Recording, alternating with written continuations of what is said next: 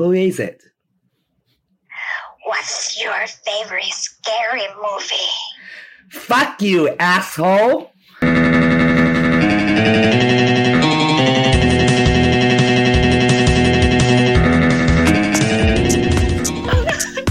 太好笑了，妈呀！我们我们在模仿那个就是很经典的一个桥段哦。 听出来吗？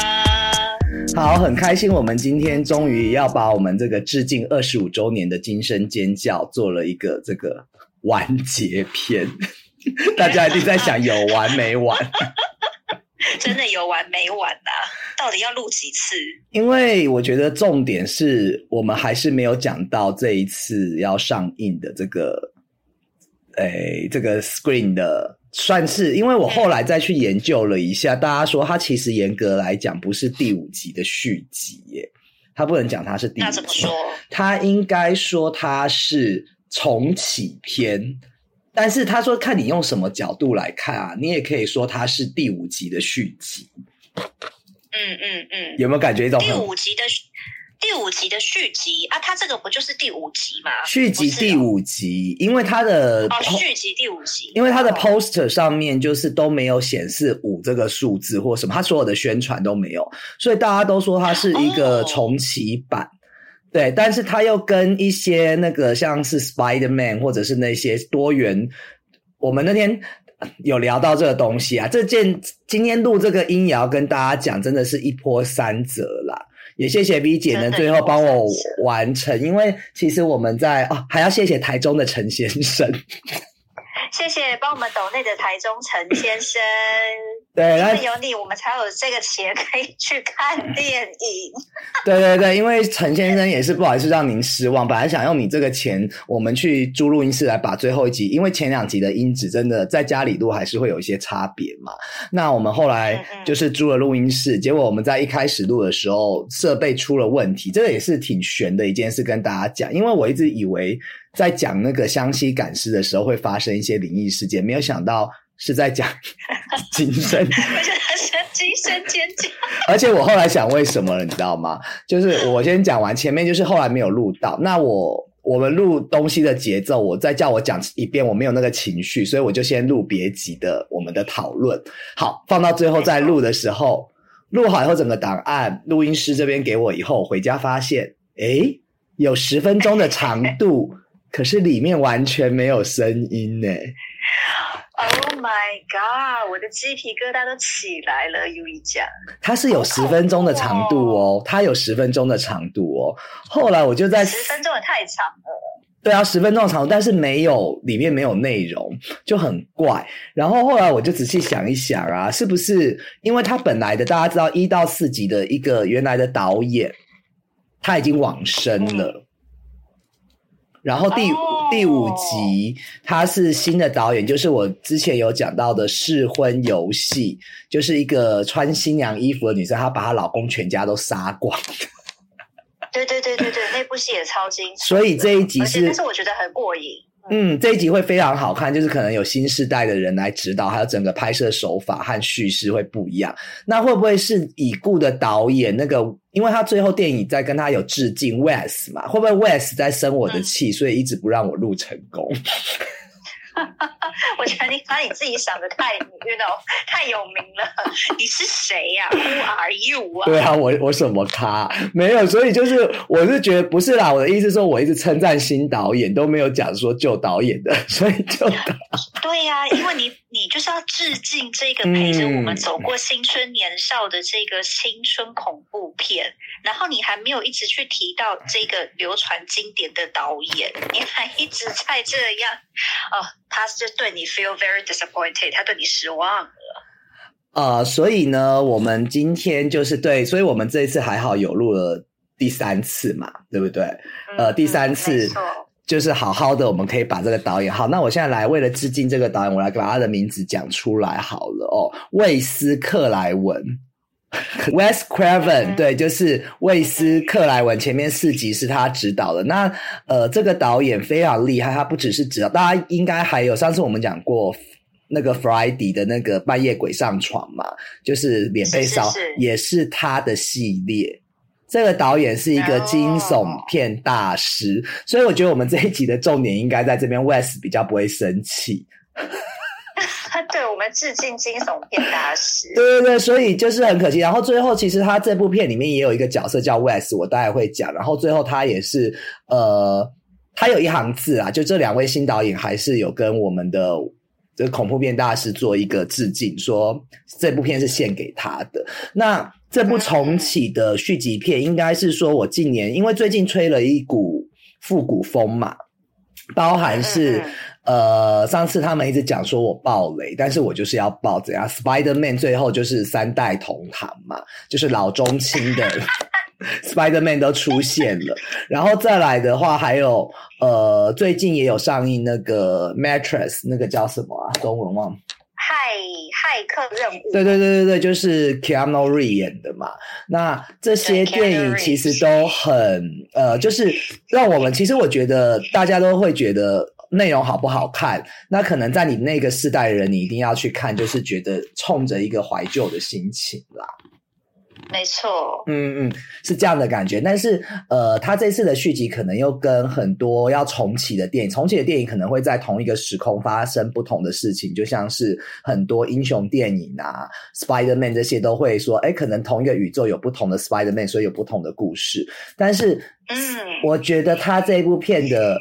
重启真的是诚意满满、哦，就是说所有的呃，他这部片的续集就是非常有诚意。为什么呢？应该就是说，我真的没有料到，其实我在看之前，大家可以回去回溯去听我们的十一、十二集，我还有说，其实我就带着一个致敬的心情和朝圣的心情去看，没有抱太大的期望。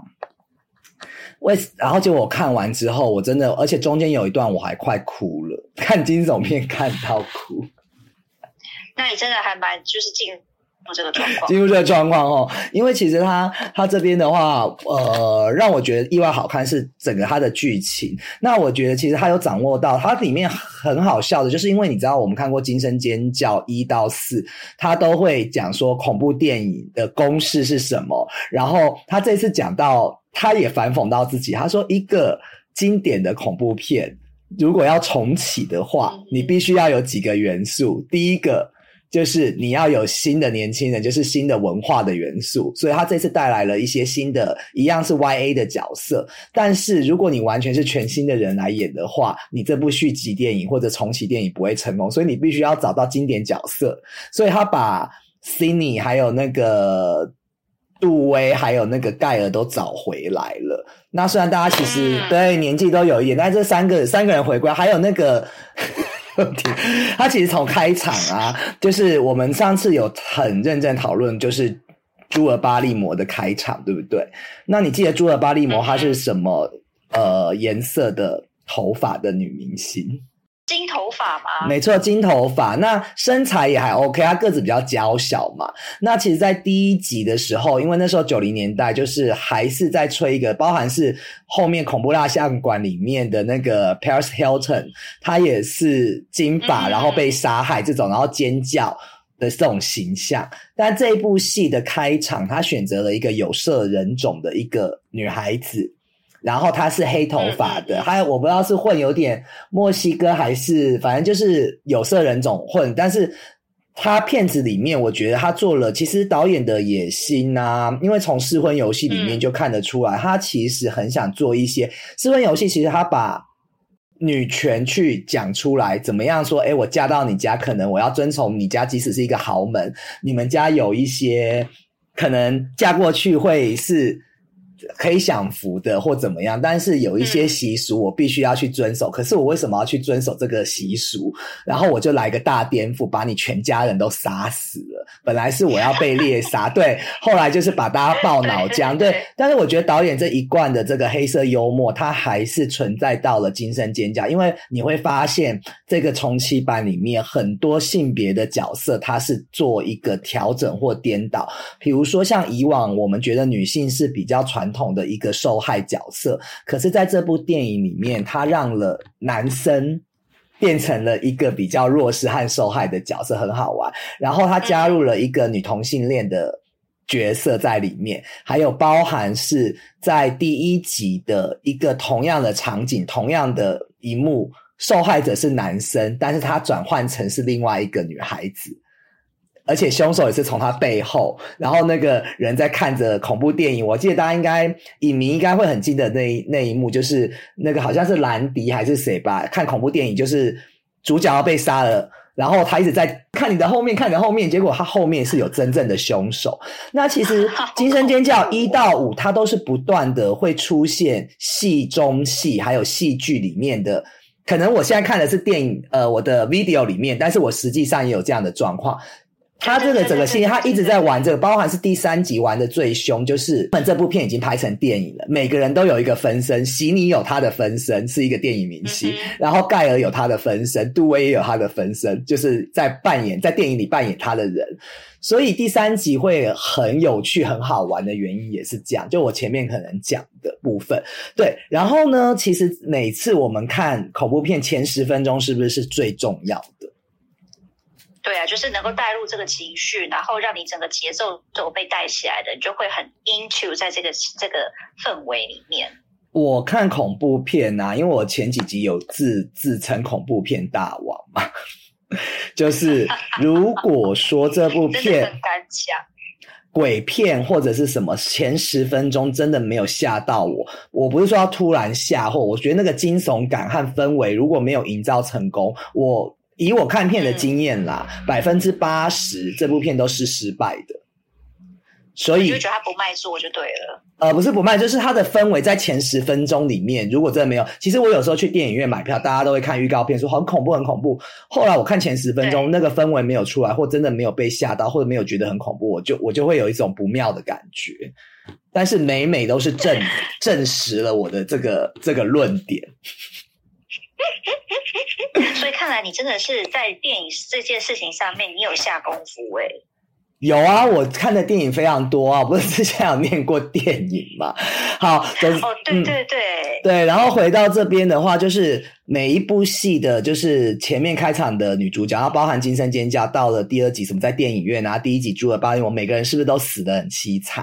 哦，但这部重启版，他没有让开场的这个人死掉。那他让谁死啊？你问到一个重点了，让我娓娓道来。就是他这边其实他就是他不让他死掉，其实你会觉得，哎，已经一个颠覆的公式的开始，而且你会开始怀疑为什么他没死，他是不是就是凶手？在这个系列的观影最有趣的地方，就是猜谁是凶手，包含他的 poster 的那个 slogan，那个宣传词都说，往往是你最熟悉的那个人。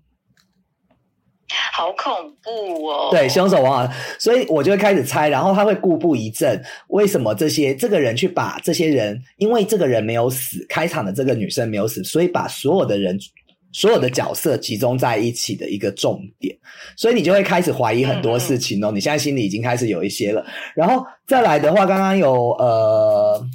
有讲到嘛，所以他们就去找到了，因为一直发生凶杀，所以他们找到之前的角色，就是先找到杜威。然后杜威这这部戏已经退休，我记得杜威出来的时候，我不知道你有没有印象，就是白白的那个小胡子。这一集出场已经变成就是中年的北北了。那我觉得人也会老，可他就是邋遢到一个，就是好像不洗澡、不修边幅，而且他已经。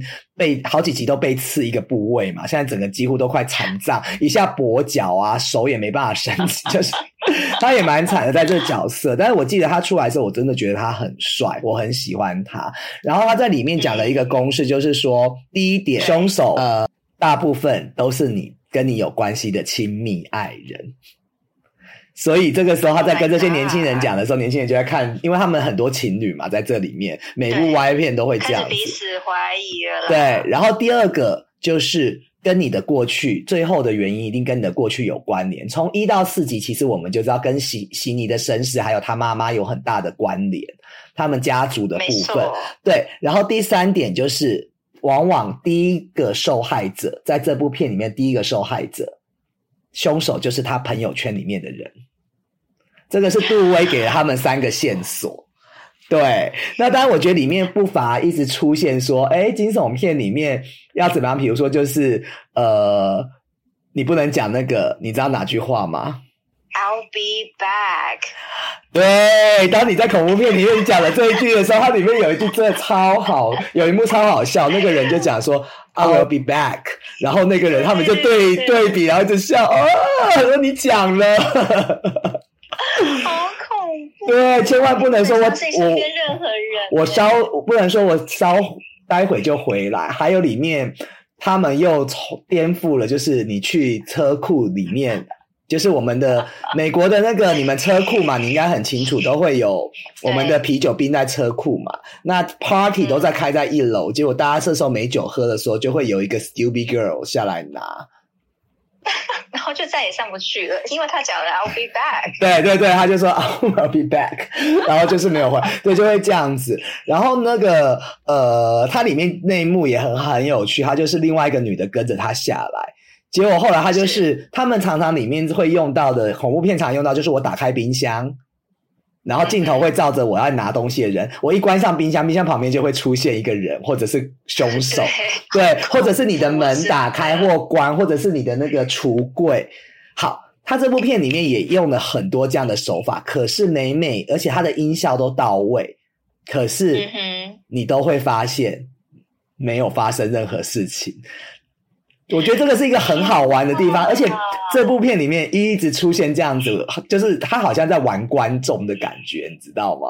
但是一方故弄玄虚，对，故一方面又致敬这些恐怖片的部分，其实他是在里面也有稍微自嘲一下啦，就是说这大家都猜得到，其实也没有。然后后来结果就是，呃，往往你要被真的被吓到或凶手出来的时候，就是。他可能你还没有准备的时候，所以我觉得这次这部片好看的时候，他会出其不意的在你预料之外的地方出来。可是当你习惯这个模式的时候，他又真的会在你的门关起来的时候出现在后面，是不是很想看？怕这种。哎，我告诉你，我觉得恐怖片它最厉害的悬念就是在于说，你感觉好像下一秒凶手就要出现，可是他就是凶手一直不出现。等到你一颗心已经开始慢慢放下来之后，突然间，哎，凶手又出现，然后你就会被吓到，然后在电影院里面不自觉叫出来那种。我觉得，Oh my God，这个真的是非常爽的一件事。爱看恐怖片的。喜友们应该能够了解我这种感觉吧？没，你感觉说快要出现了，对不对？然后结果竟然没有，好吧，那就稍微歇一歇，让你的肾上腺素稍微缓一缓。是不是下一秒钟啊，主角就死了？对，没错，主角不一定会死啦，可能就会死一些别的人啊。我只能说，这两个导演非常巧妙的用这样子的方式，因为他让你不会，因为有的时候。人家说那个像是恐怖谷理论嘛，就是你有些东西一直频繁的出现或怎么样，你已经会很疲疲乏了。如果你有个片一直被吓会这样，他一直用一个就是这样子让你猜，就是你有点置身在这个里面的这样子的一个感觉。那我刚刚讲了，其实到这边的话，其实已经到了中段。那当然，席尼还有那个盖尔也回来了，但是他们在这部片，其实我们也是神预言哈，因为我上次也上。一集还没看的时候，也讲说大家都老了要怎么演。嗯，导演也很善心呐，他没有再让这些步入中年的演员开始被追杀或什么，要杀的还是那些年轻人呐。嗯嗯嗯嗯嗯。但是我在这，那优一讲，你在这里面有没有印象最深刻的？你说最深刻的是什么？死法吗？对啊，死法或者是让你觉得，哎，这个镜头拍的真的是出乎你意料之外，还是这个剧情？我我要讲，我要讲的就是没错，它里面有一段是模仿《惊魂记》，就是我们上，哎，我真的是神韵。我们上次还讲《惊魂记》，他果然就模仿，他就打电话问那个，我刚刚是不是讲说他性别角色颠倒？《惊魂记》里面是女生去洗澡，对不对？然后这部片里面是一个金发的男生，而且我好，我觉得他好可爱，大家可以去看，真的很想。但他死的太早了，真的很很早就死了。他就去洗澡，结果他妈妈其实就是第四集出现那个警警长女警长。结果我可以爆雷哈，因为我们这一集就是要大爆雷嘛。爆呗。对，就是女警长赶回去的时候在车上，因为我觉得他这呃，哎，我不知道，我有点忘了之前有没有出现过。哦，有第三集其实有出现过。我觉得其实在一个密闭空间的场景跳脱出来的时候，那里这个刺激和紧张感也是很足够的。比如说，我们都是在家里接电话，但是如果你在车上接到这个恐吓电话的时候，你又要赶回，他说如果你不回答我的问题，我就要杀了你儿子。你儿子现在在家里，然后他就从车子就要回去，结果。他要回去救他儿子，因为他一直以为他儿子有危险的时候，其实凶手要的人是这个女警长的命。在大白天哦，在像你们家这种 L A 外面的社区哦，他一冲进家里要开门，凶手马上一把刀准备着刺进他的肚子，就在门口，女警长被凶杀了。然后接下来他儿子刚好，他就问他，他那时候有先问女警长，你有没有看过《惊魂记》？所以他致敬的。那个希区考克的一个惊魂记的镜头，就是那个莲蓬头水整个洒出来的那个镜头，因为镜头在底下看那个洒出来，然后男生就是又露了一些身材啊，因为以往都是那种肉蛋女生，对不对？然后洗完澡就准备被杀了，然后这个男生就是开始呃，就是洗完澡，然后也是擦擦身体什么，就是后来在走的时候，我刚刚讲说那故弄玄虚都在。在他家里发生，结果突然出其不意的时候，凶手是一次。这男生我刚跟大家讲很帅，对不对？嗯哼。这个导演他让整个刀刺到他的脖子喉咙，而且你可以看到刀刺过去以后，再穿过肉，再刺到后面，就是那块皮有没有？刀片有一片刀片在那皮那边。对，我觉得，然后这个男的，就是一开始到现在就很可爱的一个男生，就是这样子死了。然后他也叫 Wes，但是我觉得非常屌，就是你一直会觉得这种甜呃，就比如说像田姐儿或者怎么样的角色，他可能不会让他死死状态欺凌，或者是这个很善良在里面都很善，但他都让他们死的很惨。这个是我觉得里面，因为我那一幕真的看到，因为我不是跟你上次我们有讨论说，跟喜欢的人去会不会。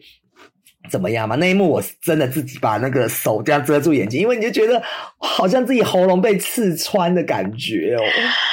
天呐，太血腥了，就很真实哎！而且你这样子描绘，真的感觉好恐怖哦。哎，我现在喉咙都觉得好痒哦。对，没错。然后。呃，其实他这边的，就是后面，当然我刚刚讲到中间，我为什么要哭，就是这里面其实这是一部诚意满满的重启之作，因为他让了一个很经典的角色，他刺死在这部片里面，而且他还不忘了要幽默，那个凶手杀了他以后就说：“我能够亲手杀死你，真的是我的荣幸。”因为你知道，席尼还有那个杜威，还有杜盖尔，都是因为这些凶杀案已经变成很有名的人了嘛。所以这些 copycat，这些 copycat 的呃谋杀的人都会模仿者都会想要去把原版的角色，如果能把他怎么样，你就会成名嘛，或怎么样。对，结果后来你猜谁死了？这三个人。Sorry，就是那个杜威啦，那个警长啦，他其实也算是一个警长哦。对，因为他你看他每一集都被刺伤，然后最后变成残废，他都没有死。对，然后这一集真的，而且这一集我刚刚就讲了嘛，小帅哥都死的这么凄厉，他也不会让杜威太就是让大家觉得杜威死的就是很安详。我跟你讲，里面凶手在医院帮杜威开肠破肚。完了完了，现在换我肚子痒了。但这个时候，你又会觉得杜威他也是自找的，因为这一段的剧情就是杜威那个时候他们已经凶手，呃，很好笑，因为他们就是去找到这个一开始的要刺杀的这个人的妹妹，他但他也是身体不方便的，因为已经被刺杀在医院，他只能坐轮椅逃跑，然后凶手就一直。呃，他们就凶手好像打电话给他姐姐，然后就是问他问题，说：“哎，如果你不回答，我现在就杀死你妹妹。”然后他姐姐就在装傻，然后他就说：“你回答的这么慢。”凶手就说：“你不怕你妹妹死？”然后他们电梯门一打开，他说：“你有没有想过，我回答这么慢，其实是我在拖延时间。”然后杜威就给这个人两枪，对，然后得两枪以后，他们赶快跑。那个时候我都会觉得，每次他们要跑，我都说：“为什么不把面具掀起来呢？” 对呀，就是为什么不看看那里面人？对，然后他们就赶快跑，就没错。后来杜威这时候讲了一句话，你知道说什么吗？他说：“我犯了一个错，一定要打头。”对，哎，你有没有发现他们在射击的时候，我觉得好奇怪，为什么都不给人家致命的一击嘞？你看分是个腿，是个肚子，然后呢，你转过头去才发现，哎，怎么原本打在地上的凶手他又不见了？对，所以他就是回去要射他的头的时候，这个时候凶手穿防弹衣，他跳起来把杜威杀死了。所以真的也是自找的啦。他早他就是应该要是先发制人，把头打爆啊，爆头了之后就不会有下面了，他还可以活着等到下一集耶。对呀，没错啊，所以我觉得我是还蛮难过的，因为杜威一直是我一个还蛮喜欢的角色，而且这一集出来，因为杜威有一个专属他自己的一个配乐的音乐，就是有点小滑稽，有一点幽默的那个音乐，每一集他出来都会有，那就是让很多怀旧的影迷其实过足了这个这个感觉，但是又刺死了在这边，我觉得。这个也是让大家宣告是一个重启版的正式的开始，我觉得是非常有诚意啦。虽然我很不想要杜威离开这样子，然后最后其实他们就是把所有的人，凶手把所有的人都引到了第一集发生凶杀案的那个房子里面。对，好忙这个凶手。对，然后他要让所有的人去。呃，就是死在那边，包含经典角色，还有新的角色。但是最后呢，其实凶手我真的两个人我都没猜到。我觉得非常厉害的就是我一直猜错人，就是猜到别人。最后两个人我都没有猜对，为什么？是谁是吗？我只 我只能说杜威前面讲的就对了，因为其实蛮多集，包含我记得上呃《金声尖叫》第一集就是她男朋友嘛，然后第二集的时候她误会了她的现任的男朋友，其实最后不是她男朋友。但是你上次讲的那个 Fishman 的那个什么？是谁搞的鬼吗？对，是谁搞的鬼？对对对。第二第一集不是她男朋友，但是第二集哦是她男朋友，你记得吗？她在大学新认识的一个男朋友。我真的我我我脑子就是一片浆糊，我都完全想不起来。所以呢，这一集呢，大家也是不出大意外，但是你就是不会往那个想，因为不 make sense，就是他其实把他的关系和距离拉得很远，而且。他其实这部片应该说女主角的导向一开始好像是受害者，但是后来好像是她姐姐，所以你是没有办法去猜测说原来她的男朋友是凶手。对，总我觉得有好多的恐怖片真的都没有办法被预料诶。对，总而言之，就是我真的很意外，这部片是如此的，就是让你动脑筋、烧脑，然后又有幽默，又有讽刺，然后又有大家爱看的血腥。那我觉得这两个导演其实把这一个重启，我觉得重启的非常成功啦。对，然后呃，女主角本身那个姐姐，她是第一集凶手的女儿，私生女。嗯嗯嗯，对，然后他最后把凶手杀死的时候，复仇的样子好像又露出他爸爸的那种神情，所以大家在预言说，是不是在下一集的时候他会变成凶手或什么的？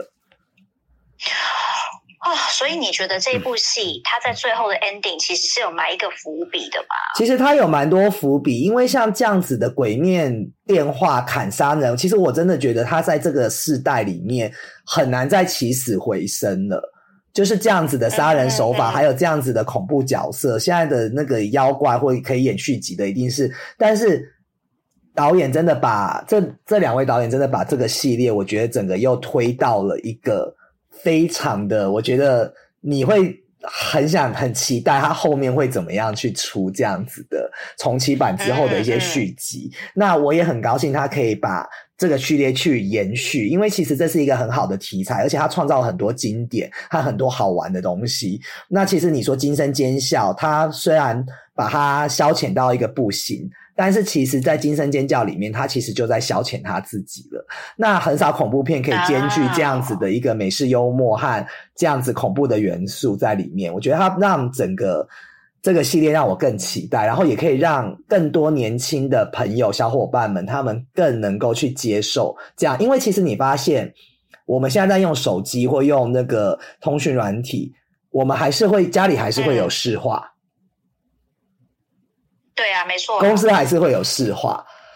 那。其实他前几集的有一些比较失败原因，就是他一直停留在那个上一个世代或者是什么。哦，为此我不是说你导的不好哦，不要害怕。你你你刚才乱讲话了。我们今天这集录的很诚恳，我们一定要聊他，让他顺利播。对对对，只是说，因为这两位导演好像四十岁左右吧，他还是算一个。他们是说他们大概十八岁就开始看第一部《惊声尖叫》。然后其实他们跟着这个世代成长，然后看着可能 V VHS 变成 VCD 变成 DVD 变蓝光，然后现在变成线上的东西，甚至是从你的诗画变成手机什么，这个世代其实跟我们一样，我们都经历过。那由这样子的人，他去试着去，因为 West 毕竟还是稍微算我们的长辈一点，那去把这些元素加进去，我觉得。它可以去延续整个这样很好的经典和系列，因为其实你看很多演到像是月光光就是 Jason 那个嘛，还有那个很多像是都都没有办法再去延续。我觉得其实很多经典的角色还蛮可惜，弗莱迪也是啊，因为我以前小时候看弗莱迪，还有看到不敢睡觉 哎。不是，还有后来变成喜剧泰斗恰吉，你记得吗？That's right，恰吉他走了另外一条路啊，所以他也让很多人可以辟了一个新道路。对啊，对啊，但是这就是把这个角色延续的往往下的部分嘛。但是所以我觉得其实他。没有一，我觉得呃，这个重启版没有一昧的创新，它是结合以前的东西，但是它又有新的元素在里面，就是一个非常成功。如果要拍续集电影的导演，可以好好的去看一下这一部电影《风吹》。所以它非常，它非常适合，就是老一代的，然后中生代的新生代的，就是全家大小一起去看。但是前提你满十八岁，因为就是在我们的这个年代，我们会有我们自己的想法，在可能年轻的一代，他或者年轻一代。的想法，哎，我觉得这个思路还蛮酷的。他搞不好也有他商业的考量，不一定啊。希望大家都可以一起去看。对，但是我会奉以后下面怎么怎么继续卖下去。我会奉劝大家，其实还是最好，如果你真的很懒、很懒、很懒，请你看完第一集再去看。你二三集不看没有关系。对，哎，那我想提一个问题哈，就是以你专业的角度啊，我没有专业啦，讲到这样，然后又说自己没有专业，你说，哎，那如果有些听有些听众朋友啊，他们可能就像你刚刚讲的，他没有时间去看第一集、第二集，就是他前几集他都没有办法看。那你觉得他如果直接就是进电影院里面去看这个所谓的呃最新的这一个 screen，你觉得他能够看得懂？呃，我觉得会有一点点不太理解，因为他其实你记不记得他每一集。里面发生了一些案件之后，可能一两个人死了以后，就会有年轻人，大家会聚集在一起讨论公式，然后还有讨论以前的恐怖电影是怎么样的。它这里面也有一个很好玩的一个争辩，说怎么样算是一个重启电影和续集电影，还有成功的怎么重启这个系列，他们自己有在里面讨论这个东西，然后会讲到以前以前的一些事情。所以呢，它里面也会有一些以前的角色，比如说像我刚刚讲死掉的那个兰迪的，他的侄女都在里面，就是他们的家族的人也跟这里面有牵扯，所以很多都是过去，还有包含比利，比利大家如果你没有看第一集，你只知道他是第一集的凶手嘛，比利的女儿就是这一集的主角，对，哦，那我还有点印象诶，这个。比利很帅啊。而且他这一他有一点就是，哎，他是不是那个谁 Sydney 的男朋友啊？Sydney 的男朋友第一集的男朋友，然后比利很帅，就是那个时候，但是他这里面找了一个很像比利的演员，还是合成。其实我这个不好意思，我这就没有研究了。就是他弄得跟他，因为女主角会一直有幻觉，因为他爸爸是一个杀人犯，他会有一个原罪在他身上，所以他会不断的出现他的爸爸。告诉他说：“你可能要抓到凶手，或者是他出现到的频率会让你觉得这个女的是不是精神分裂？其实她就是凶手。所以这边很好玩的，只有最后对，就是很多剧情和一些地方，如果你用心去看，你会发现，他其实我觉得这这一系列电影最好玩的就是猜凶手是谁啦。”天呐，听起来感觉真的还蛮刺激的。因为你会一直在脑子里面，比如说你看凶杀嘛，或者画面在演，可是你心里会一直去把这些线索想谁是。所以我觉得这种片的最好看的地方在这边，就是前面很紧张，你可能在看凶杀很紧张，但是你脑子又在想到底谁是凶手，然后刚刚谁怎么样，谁怎么样，到底是谁？哎，好像是他，好像不是他。我觉得是最好玩的。对啊，哎，这种猜测哈，我觉得有的时候真的也是还挺烧脑的。就是你不仅在电影院里面，你要去承受那种很恐怖的氛围、很凝重的这种心情，你还得要不断去动脑筋。哎，真的要邀请一些就是完全是热爱这种恐怖片的朋友一起去看，你才会觉得很有意义。千万不要去约一些那一种就是不敢看的、什么瞎吵的，然后啊，写就是完全不想动脑的这种，一一起去看就没有意义了。就是你还要顾他啦，而且我很讨厌人家看的时候。都会一直抓我衣服或抓我的。对，明明自己就已经怕的要死，我啦，我讲我啦，我说我自己都已经怕的要死，然后别人一抓我的时候，我还忍不住会抽动一下。哦，我都会打他的手啊，抓。哦，你打人很大力耶，真的。他应该下来电影之后，整个手都凹成了吧？好啊，那我最后补充一个哈，就是它里面因为每部片都会讲，像前面一到四集，它就是跟 West 自己的前面的电影作品做致敬嘛，就讲到什么半夜鬼上床 Friday 的这些问题。那这部电影一样有问他，当然你问个现在可能二十出头、二十五岁以下的这些年轻人，他不可能去讲以前的经典电影嘛。所以呢，他们会讲到了一些比较小制作的电影。其实也许翻译的，呃，不对，可能你要去想一下这是什么电影，不是脍炙人口。我觉得这个也是导演的巧思，他完全没有讲到。你知道温子仁嘛？丽英仔啊，或什么那些，他完全都没有讲到这些片子。所有卖座的他都没有讲到，所以我觉得这也是这部电影里面一个蛮好玩，大家可以去注意这个小地方啦。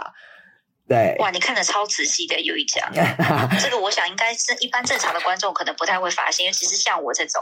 对，因为他有讲到什么女巫或什么，那个都是惊悚感很十足，然后是一些小制作的电影，所以其实根据这个时代，他有做一些改变啦。对啊，最后我就真的很高兴，我们可以再再来录这一集，因为我算是了了我一个心愿啦，就是我真的很想把《惊声尖叫》这个系列好好的讲，做一个总结，这样子。你说 在过年过年之前嘛，哇，好好。我礼拜我我我可能明一月二十六号，我明天就会发 放心。那过年要大家尖叫。除夕我们要那个发大人物哎，那我在这边先跟大家预告一下，因为前几集不能讲，我觉得大家一定很搞不清楚哦。就是我们会做一个活动，请你填我们低俗喜剧的 Google 表单，然后 check 我们的节目，没错，然后再来，我们现在都有 IG 的账号，还有呃 Facebook 的账号等等，以后请帮。帮我们 take 我们一月，我们每个月都会请到一个呃，不管是网红啊，或者是作家，或者是呃，我这样讲好像太宠，对社会很有感染。改变社会能力的一个人，没有很有影响力啊，应该说很有。我觉得你可以，嗯，你可以这样子说啊，在他自己的领域里面啦，就是他非常的专业，在他自己的这块领域里面，然后可以提供给我们很多喜友们一些不一样的想法呀。就不要觉得说我们的节目好像很低俗，事实上我们事实上真的很低俗啊。我们来看把这些人可以弄到多低俗。对吧？话我就跟大家讲，我们一月的，我们讲说一月主打星，我每个月都会请来哦。我们真的是特别情商。呃，最近在呃去年年底，他出了他的新书，那他一。一一阵子都在他打书的这个期间，就是他的新书叫做《风书十二》，是介绍书史的。那我们很荣幸请到了我们的田定峰峰哥来帮我们做专访。那我们这边低俗喜剧准备了八本，祝大家虎年发发发，怂不怂？发发发八本书，那八本书不是送你哦，哈，这样子太太多到打麻将又会输，所以我们一定要赶快赶快，因为其实他这个。其实我觉得还蛮有喜气，因为我们过年都会吃什么那个绿色那什么长寿菜是长常年菜，对常年菜啦。那其实它里面是倡导吃素的书，那我们有得到峰哥的亲笔签名，然后它里面有告诉你全台湾哪边有好吃的素食餐厅。我自己去了很多家，绝对颠覆你的想象。那不要把它看成是一本。单纯的素食书，那你拿你参与我们活动拿到了以后，然后听我们的专访，你就会知道，哇，原来我们要把心里的呃一些偏见或者是一些东西把它抛掉，open mind 去接受更多的东西。对，不要有这些框架啦，不是要你宣扬说就是一定要去信什么宗教或是怎么样，不要有这样子一个很主观、很狭隘的想法。只是说怎么样透过一种不一样的方式，让自己的身心都可以更健康。对对对，那我详细的规则我还会在每一集的节目介绍，呃，或者是一些社群的网站，让大家知道正确的一些方式和做法。对，那其实像我们最后我们讲到恐怖片这个啊，那其实恐怖片算不算？其实这种 Y A 的恐怖片好像是只有美国开始的哈，应该不是说美国才有，美国开始的。嗯，我觉得是跟他们就是可能生活文化相关，跟一些背景吧。因为其实，嗯，有一部分的人群他会认为说。嗯，美国的呃生活的这种治安不是太好，比如说像最近不是都会听到这种在纽约的这种地铁里面呐，就是会有流浪汉出没，然后呢就是把人推下去，然后就是害的呃就是一些人就是在地铁里面就是被那个火车碾过去死掉这一种。其实嗯怎么说呢？我觉得一个国家，尤其是像美国，它是这种所谓民族的熔炉，它有就是太多种不同的种族的人一起群聚在一个地。方，所以说它文化性会不会充足？肯定会。就像华人，我们会过春节，我们会过年，可是对他们来说，他们是过圣诞节、过感恩节。那你说每一个过的这种节日不一样，大家的习俗不一样，你所信仰的神不一样，这种所谓乡野传体不一样，那当然就是会有很多冲突会产生。嗯，那你说为什么会有这种所谓的 Y A 的这种恐怖片？那你想嘛，如果你旁边住的可能不是跟你同一个种族的人，你们有没有可能会在言语上面发生因为误会而产生的争执？有可能啊。那这种误会有可能是上升到你会动手脚，或者是动手动脚，然后可能拿枪，因为美国是你可以合法买枪嘛，只要你有执照就可以买枪嘛。那常常也是因为这个样子，就是有很多人就是冤死在这个彼此。邻居的墙下，那我觉得为什么你不能去信任你隔壁的人，或者是不能去信任你的男女朋友？我觉得其实有的时候他是搞不好是个反讽的手法啦。哎，我觉得这样听起来很像是哎，他就是对啊，身边你最亲信的人，可能有可能就是凶手。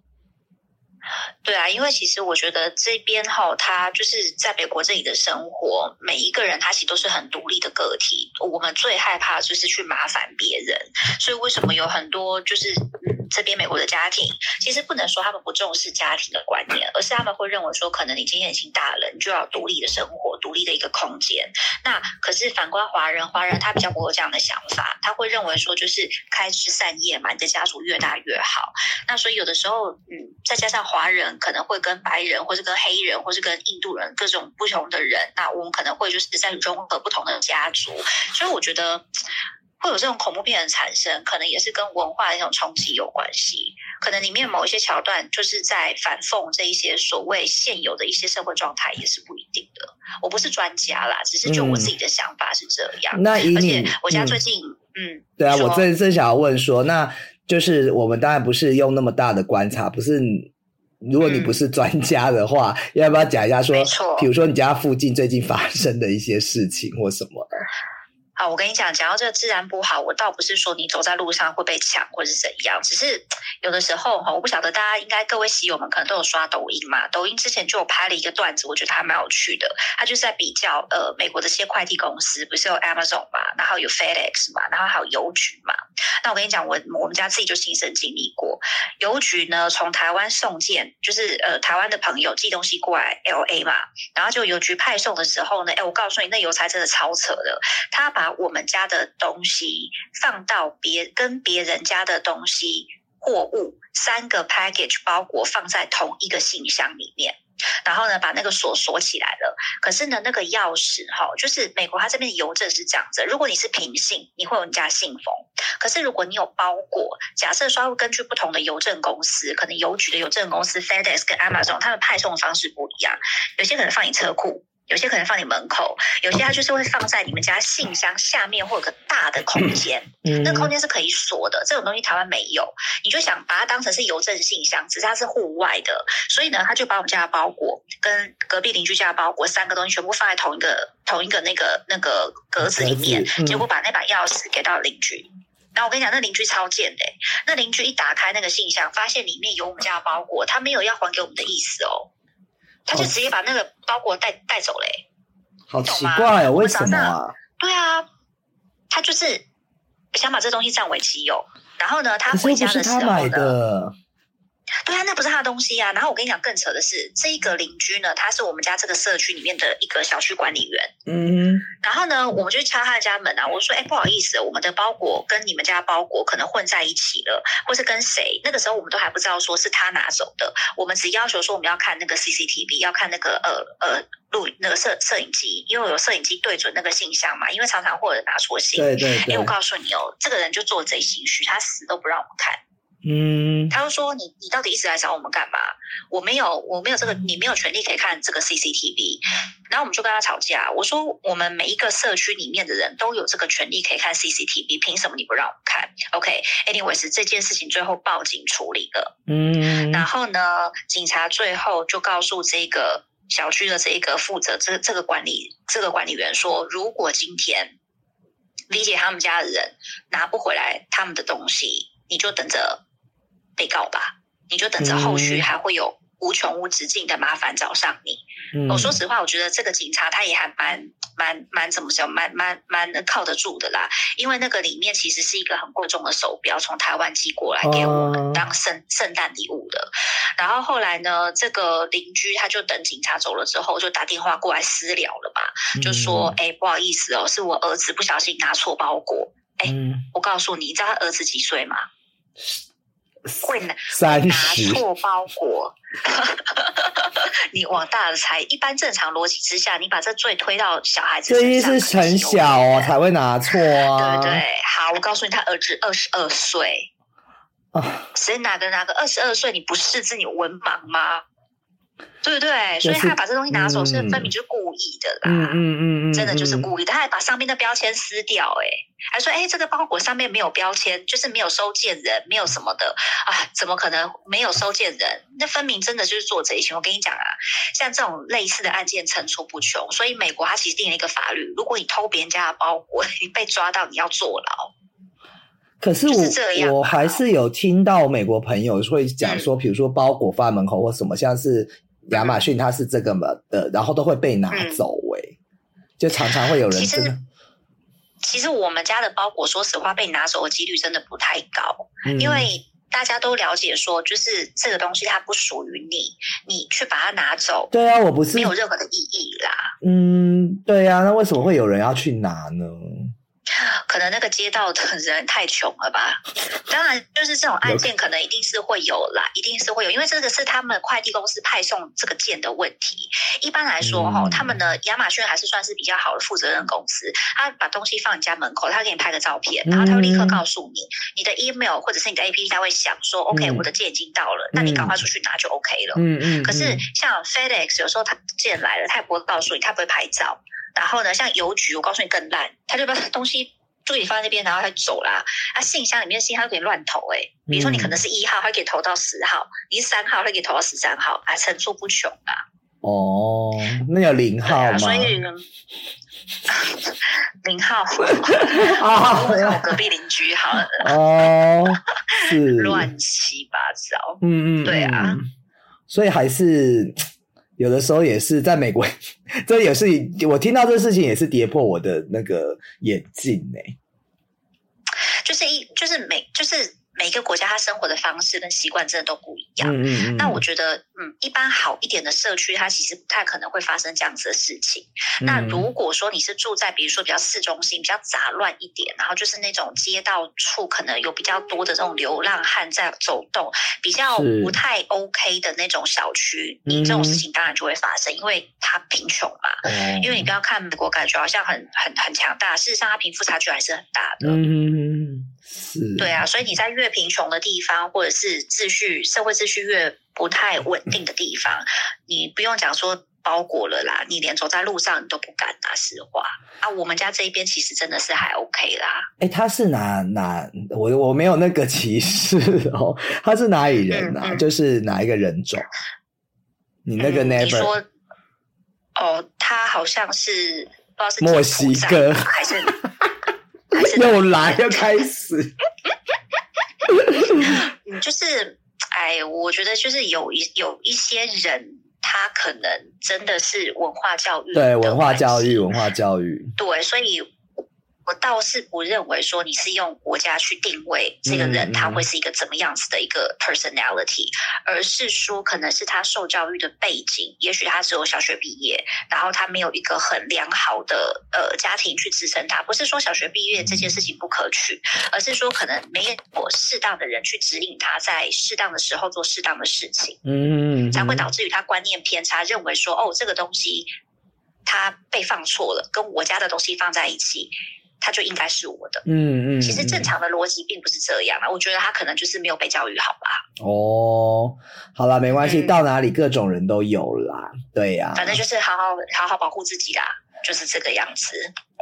就是别哦，对，让我们最后你刚刚讲好好保护自己，恐怖片里面有几个守则，就是千万不可以落单哦。朋友们，如果你听你，如果你在收听的这个节目的时段是在晚上的时候，记得你起来去上厕所的时候，叫你室友跟你一起去上，或者叫你老公跟你去上。就是通常你要落单的时候，你就会那个啊，就会就会 game over 啊。那然后还有记住，不要不要记记得不要讲那句话。I'll be right back. Oh my god！你讲，小心你身后，我不想听到你尖叫啊！哎，那你觉得如果你是恐怖片，你会是哪一个角色啊？